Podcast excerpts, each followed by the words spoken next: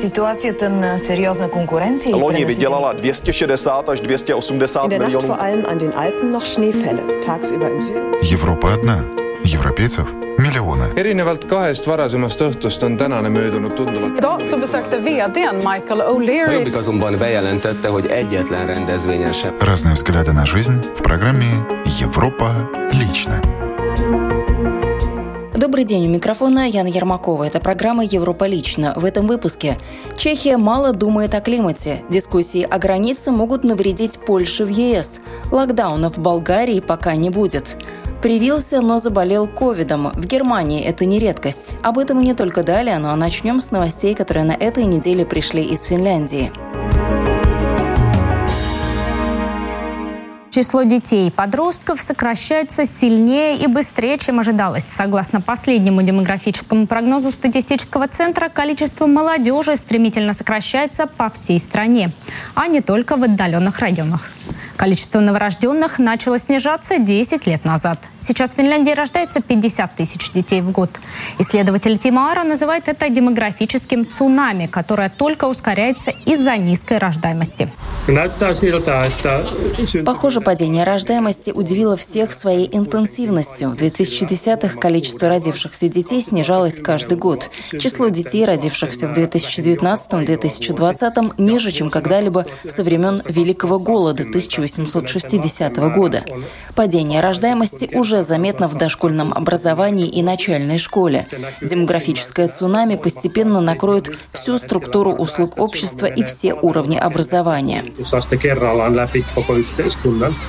От новостей Финляндии переходим к новостям Чехии. Чехия недостаточно активна в вопросах глобальных климатических изменений. Тема эта стала актуальна в связи с тем, что в Шотландии началась 26-я климатическая конференция ООН по климату КОУП-26.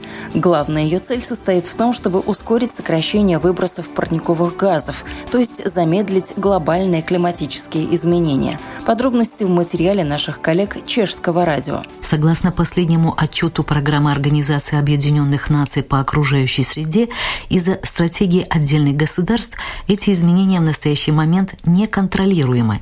По сравнению с временами до промышленной революции существует риск потепления на 2,7 градуса Цельсия. По мнению экспертов, это несовместимо с сегодняшней жизнью. Слово Ольги Васенкевич. Глобальное потепление – это то, что мы не замечаем на своей коже каждый день, но то, что неуклонно происходит с климатом на нашей планете. Одним из главных способов замедлить этот процесс – сократить выброс парниковых газов в атмосферу. То количество эмиссий, которое осуществляется в данный момент, способно повысить температуру на 2 градуса примерно через 20-30 лет. Однако до тех пор отдельные страны должны приступить к выполнению своих обязательств по сокращению выбросов. По словам президента Европейской комиссии Урсулы фон дер Ляйен, Европейский Союз должен стать одним из пионеров в этой области. Европа уверенно движется к тому, чтобы стать первым климатически нейтральным континентом к 2050 году. У нас есть новые интересные цифры. В реальном выражении мы сократили выбросы более чем на 31% по сравнению с 1990 годом, в то время как наша экономика выросла на 60%. Это обнадеживающая информация, которая говорит о том, что можно сократить выбросы при экономическом процветании. Одной из ключевых тем конференции станет дискуссия о том, как финансировать переход к низкоуглеродному или углеродно-нейтральному обществу в развивающихся странах, которые внесли меньший вклад в текущую ситуацию и которые, наоборот, в большей мере затронет этот переход. Одной из форм помощи является так называемый Зеленый климатический фонд ООН, который предназначен для поддержки развивающихся стран.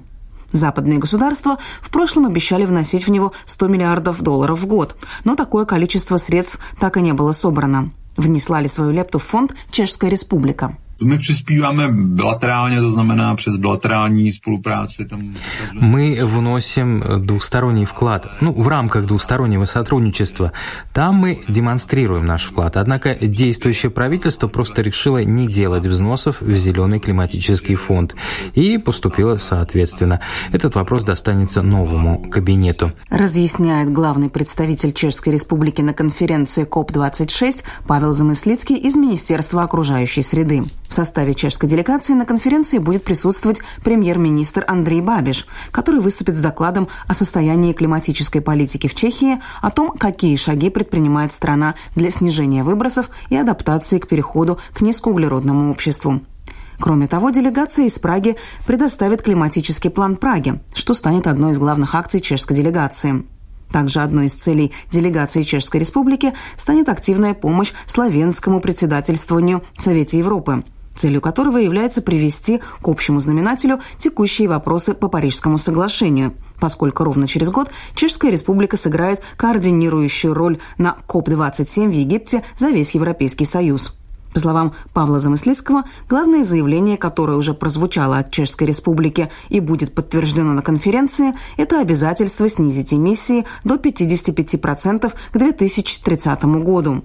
По словам Романы Бжезовской из Ассоциации по международным делам, Чешская республика внесла средства в Зеленый климатический фонд только один раз – Česká republika přispěla do Zeleného klimatického fondu jednou v období 2014. В период с 2014 по 2018 год Чехия внесла в фонд сумму в размере 110 миллионов крон или 4 миллионов 280 тысяч евро. Еще 40 миллионов крон, около полутора миллионов евро, было выделено на проекты подготовки развивающихся государств к получению средств из фондов. В период 2020-2023 годов политики не приняли решения по взносам, соответственно, Чешская Республика – единственная страна Вышеградской четверки, которая не делала взносов в зеленый климатический фонд в этот период. Отмечает Романа Бжезовска. По словам Бжезовской, Чешская республика также не выполняет обязательства ОСР по оказанию помощи на развитие. В соответствии с данными обязательствами, Чешская республика должна предоставлять 0,7% своего ВВП, но в реальности это всего 0,13%. Что касается климатической повестки, Эстония идет, а точнее летит впереди планеты всей, и на этой неделе похвасталась фантастическими успехами. Студенческий проект SolarRide разработал автомобиль на солнечных батареях, рассказал представитель проекта Тим Вайну. Не знаю, насколько это будет популярно, то есть сейчас технология еще все-таки не дотягивает до того, чтобы это было удобно в повседневной жизни использовать. Э, тем более, наверное, в Эстонии, где не всегда так много солнца, как хотелось бы его видеть.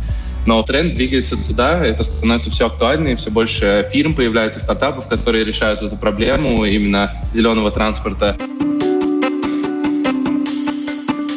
Это программа «Европа лично». Продолжаем темой коронавируса. В связи с обострением пандемии COVID-19 на Балканах власти Болгарии не исключают вероятности введения на территории страны общенационального локдауна. Но пока об этом решение не принято. О развитии темы в новостях русской службы болгарского радио. Базовое репродуктивное число заражения в пандемии второй очередной день составляет 1 к 3. Это означает, что хотя охват заразы продолжает расширяться, это происходит такими темпами, с которыми система здравоохранения может справиться, хотя и за счет огромных усилий. Об этом сообщил в своем социальном профиле математик Болгарской академии наук профессор Николай Витанов. Радостная новость не означает, что можно расслабиться. Система здравоохранения перегружена. Числа показывают, что положение будет критическим и на этой неделе – Модели показывают некоторое ослабление диффузного распространения коронавируса, а это дает надежду, что локдауна удастся избежать, прогнозирует ученый. Тема коронавируса не сходит с первых полос и в Германии. Привился, но заболел ковидом. Такое в Германии не редкость. О том, как спустя две недели после перенесенного коронавируса 30-летняя женщина пытается наладить прежний быт, рассказывает сюжет русскоязычной версии Deutsche Welle. Даже самые простые вещи по-прежнему по-прежнему даются Леобе Хюльсбемер с трудом. Обычно я каждый второй день выхожу на пробежку, занимаюсь многими другими видами спорта, даю себе физические нагрузки. Но сейчас я все это отложила, потому что замечаю, что мое дыхание все еще немного затруднено. Когда я поднимаюсь по лестнице, то делаю это очень медленно. Мне приходится часто переводить дыхание и делать перерывы. Леоба старается больше отдыхать. Ей трудно вернуться к работе. Она хирург. Женщина заразилась ковидом, несмотря на то, что была полностью привита. Она проболела больше двух недель. Я не ожидала, что у меня будет такое тяжелое течение болезни. Я думала, что такой человек, как я, 30 лет, без каких-либо хронических заболеваний, просто полежит в постели 2-3 дня, а остальное время будет отдыхать в карантине. Но для меня все оказалось совсем не так. Я очень-очень сильно болела в течение двух недель. В Германии регистрируется все больше заражений среди привитых. Из примерно 55 миллионов полностью вакцинированных людей около 118 тысяч или меньше 1% уже после вакцинации переболели ковидом. Поступают привитые и в отделение интенсивной терапии. Так, на данный момент в отделениях интенсивной терапии около 10% пациентов в возрасте от 18 до 59 лет полностью вакцинированы. Среди тяжело больных старше 60 лет этот показатель составляет 30%. Однако это не означает, что вакцинация не работает. Цифры заражений показывают, что вакцинированные составляют по-прежнему меньшинство среди всех инфицированных, хотя в целом привитых жителей наоборот намного больше. Из одного этого соотношения видно, что вакцинация по-прежнему очень хорошо защищает. Лиоба привилась больше семи месяцев назад. Возможно, эффект от вакцины успел ослабнуть, и это привело к ее заражению. Женщина-медик хотела бы сделать третью прививку – ревакцинацию. Я ни в коем случае не потеряла веру в вакцинацию. Я обязательно буду продолжать вакцинироваться от всех инфекционных заболеваний, потому что я считаю, что течение моей болезни было бы намного серьезнее, если бы я не была привита. Прививка защищает от смертельного исхода и от тяжелого течения болезни. Постепенно Леоба восстанавливается от болезни, и она надеется, что скоро поправится полностью. В теме коронавируса на этом ставим точку и завершим программу новостями Польши. В середине октября Сейм Польши принял специальный закон о строительстве стены на границе с Беларусью для защиты от наплыва мигрантов с Ближнего Востока, которых режим Лукашенко использует для дестабилизации ситуации в регионе. Спецзакон сразу же был передан в Сенат, в котором доминирует оппозиция. Документ рассматривать не спешат.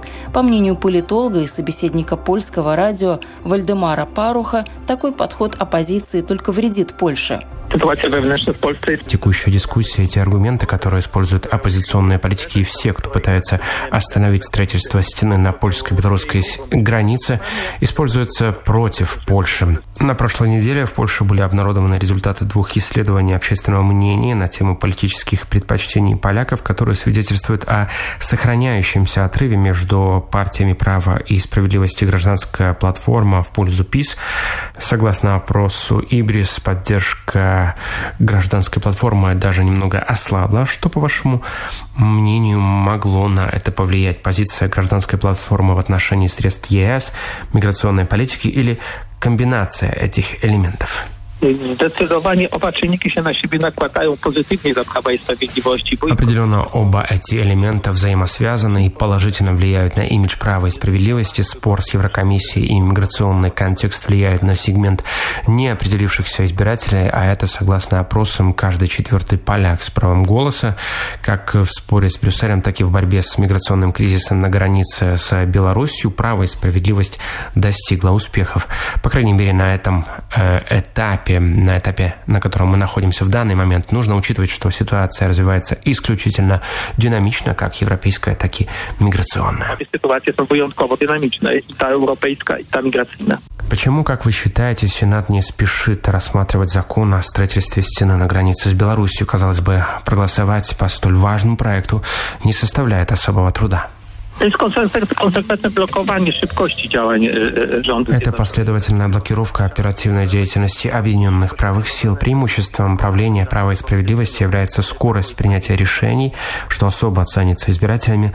В этом вопросе мнения сторон расходятся. Гражданская платформа четко дала понять, что она не согласна со строительством стены на границе, а поскольку у нее вместе с польской крестьянской партией в Сенате большинство, то этот закон, скорее всего, будет заблокирован.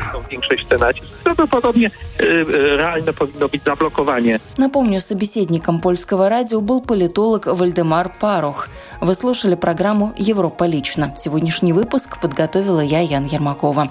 В программе были использованы материалы наших коллег русских радиостанций и телекомпаний Финляндии, Германии, Чехии, Польши и Болгарии. Мы продолжим рассказывать о жизни европейцев ровно через неделю. До новых встреч!